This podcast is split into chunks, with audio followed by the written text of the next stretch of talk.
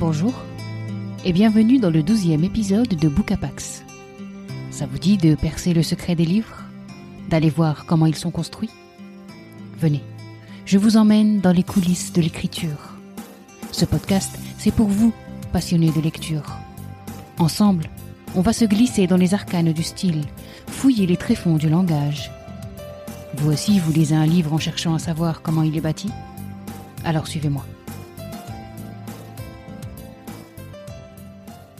Aujourd'hui, on ouvre le dernier roman de Franck Bouys, intitulé Buveur de vent.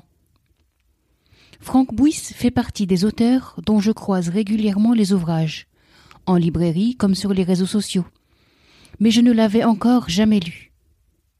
Les titres de ces romans ne passent pas inaperçus. Poétique et grave, ils marquent les esprits. Vous avez sûrement dû voir ces romans intitulés Né d'aucune femme, ou encore grossir le ciel.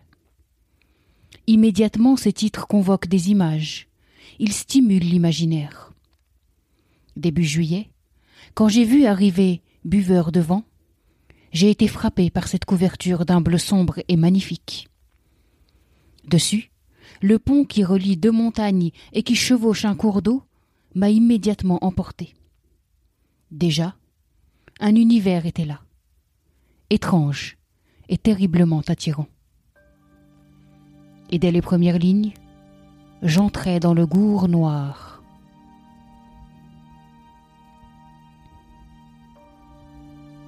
L'homme et l'ombre de l'homme précédaient la femme sur la pente boisée. Il avançait péniblement, penché en avant, le dos écrasé sous le poids d'un lourd pactage, enveloppé d'une peau de cerf qui contenait les possessions du couple et des coquillages accrochés à sa ceinture cliquetaient chaque fois qu'il posait le pied sur le sol. La femme ne portait rien sur son dos, mais un enfant dans ses bras. L'enfant ne pleurait pas, il ne dormait pas non plus. L'homme marchait prudemment, d'abord pour éviter les embûches, aussi parce qu'il cherchait d'éventuelles empreintes qui auraient pu témoigner qu'ils n'étaient pas les premiers.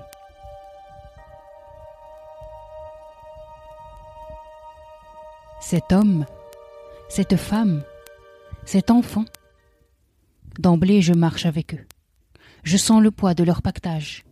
Je veux savoir où les mènent leurs pas. Ce prologue, il pose un décor, une ambiance, pénible et pesante. L'attente est lourde. L'auteur nous mène vers les lieux de l'intrigue. Et je le suis, craintive mais déterminée.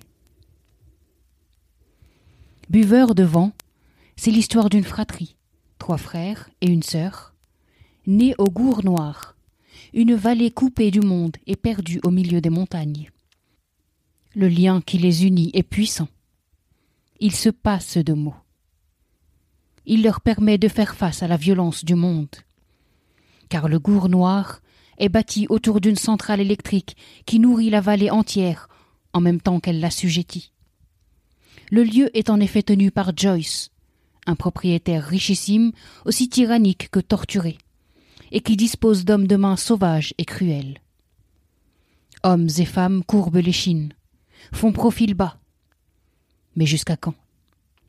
La laisse invisible qui les tient, les muselle, elle est constamment secouée.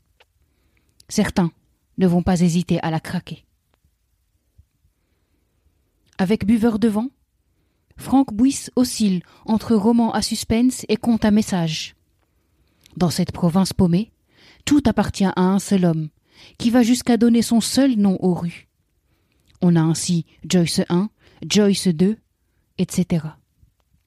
Le barrage, les carrières, la centrale électrique, il contrôle tout. Il a des yeux partout.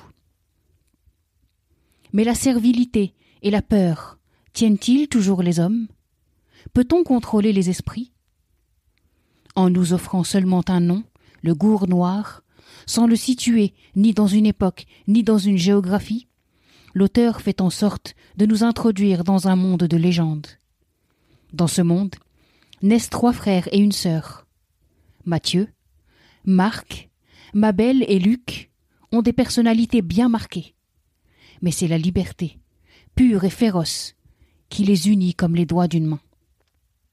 C'est Mabel, femme courageuse, ardente et déterminée, qui va devoir se battre plus âprement pour amener la famille vers le changement. Car si la mère est enfermée dans une bigoterie malsaine, le père, lui, ne sort de son silence torturé que pour frapper des enfants à qui il ne sait parler. Heureusement, le grand-père est là, qui veille malgré sa jambe de bois. Face à des parents déboussolés, les enfants soudés vont faire du gour noir, contrée sombre et emprisonné, un terrain de lutte. À leur manière, audacieuse et secrète, ils vont se battre pour libérer la vallée des parasites qui l'étouffent.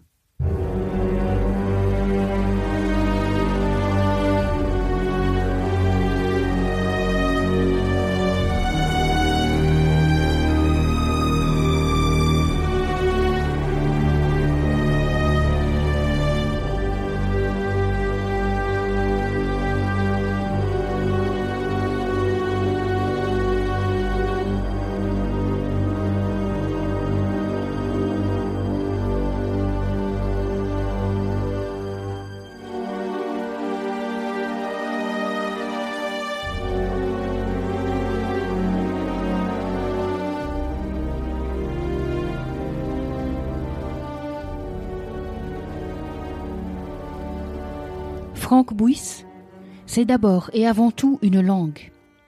Magnétique, foisonnante, inventive, l'auteur ne fait pas dans la facilité.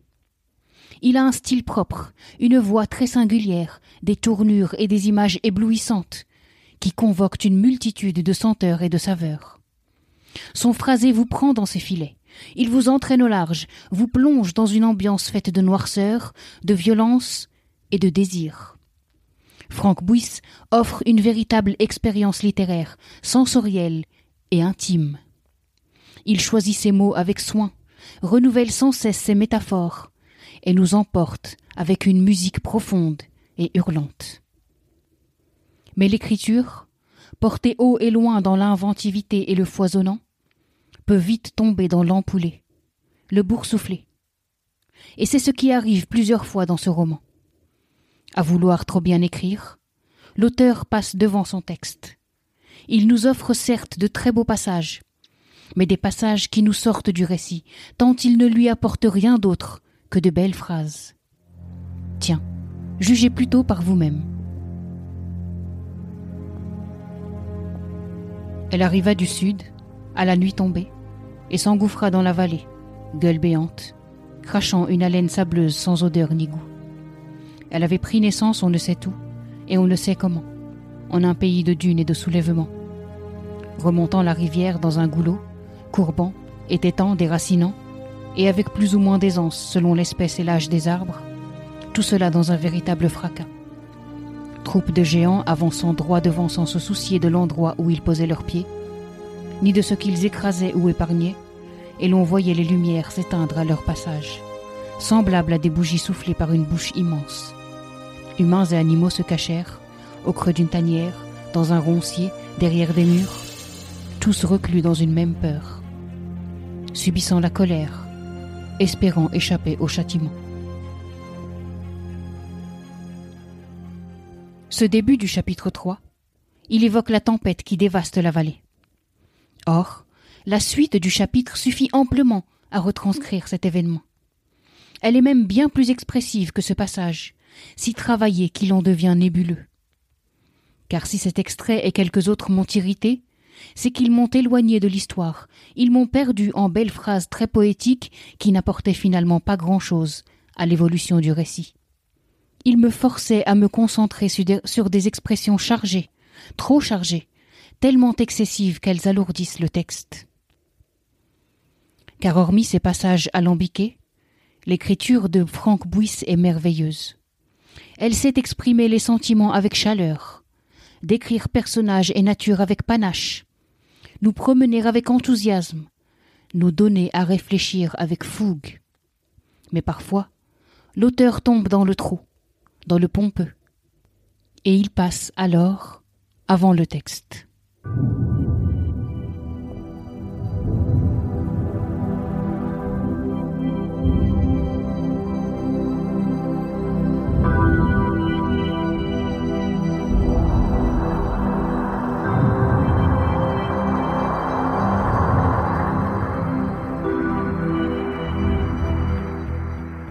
Alors certes, Buveur de vent n'est pas un coup de cœur, mais ce fut une très belle lecture. Lisez-le ce livre, pour l'expérience de lecture, pour ces personnages que Franck Bouys sait construire et faire évoluer, pour cette ambiance propre à l'auteur, et pour cette langue, malgré tout sublime et luxuriante. L'auteur est en effet un conteur hors pair, qui sait nous donner envie de revenir vers son histoire, avide d'en connaître la suite. J'ai malgré tout voulu vous présenter ce livre parce que j'y ai trouvé une voix, forte et expressive, un ton unique et grave, une langue déliée, magnétique, une ambiance certes sombre et pesante, mais qui nous invite au voyage intime et à la réflexion. Franck Bouys semble avoir un regard inquiet sur le monde. La littérature paraît être le lieu où il s'allège des pesanteurs du monde. Ses livres, il en a fait un lieu de débat. Interviewé par Augustin Trapenard, il explique que ses romans lui servent à revisiter l'enfance, une période jamais réglée selon lui. Il est vrai que l'enfance et ses traumatismes, on les trimballe avec soi jusqu'au bout. Et l'art, sous toutes ses formes, vient sublimer ces blessures du premier âge. Franck Bouys va à la quête du réel, du sombre et du beau, pour mieux fouiller ses traumas. La mélancolie est partout présente dans les lignes de son ouvrage. Elle le rend vivant. Elle y insuffle urgence et engagement total. Lire Franck Bouys, c'est sentir l'auteur mis à nu. C'est le voir trip à l'air. Alors oui, parfois un peu trop. Mais quel plaisir tout de même que cette écriture charnelle qui fait jongler les mots pour nous offrir des lignes d'une grande beauté. Son roman garde une puissance folle il mérite qu'on se penche sur sa noirceur. Allez, finissons cet épisode avec Victor Hugo qui nous dit La lumière est dans le livre. Ouvrez le livre tout grand. Laissez-le rayonner. Laissez-le faire. Merci d'avoir écouté cet épisode. Je vous invite à le partager autour de vous, à le commenter et à vous abonner sur Apple Podcast ainsi que sur toutes les applications de podcast. Et si cette émission vous plaît, n'oubliez pas de la noter 5 étoiles. Vos retours sont précieux. Quant à nous, on se dit rendez-vous dans 15 jours pour plonger ensemble dans un nouveau roman. À bientôt!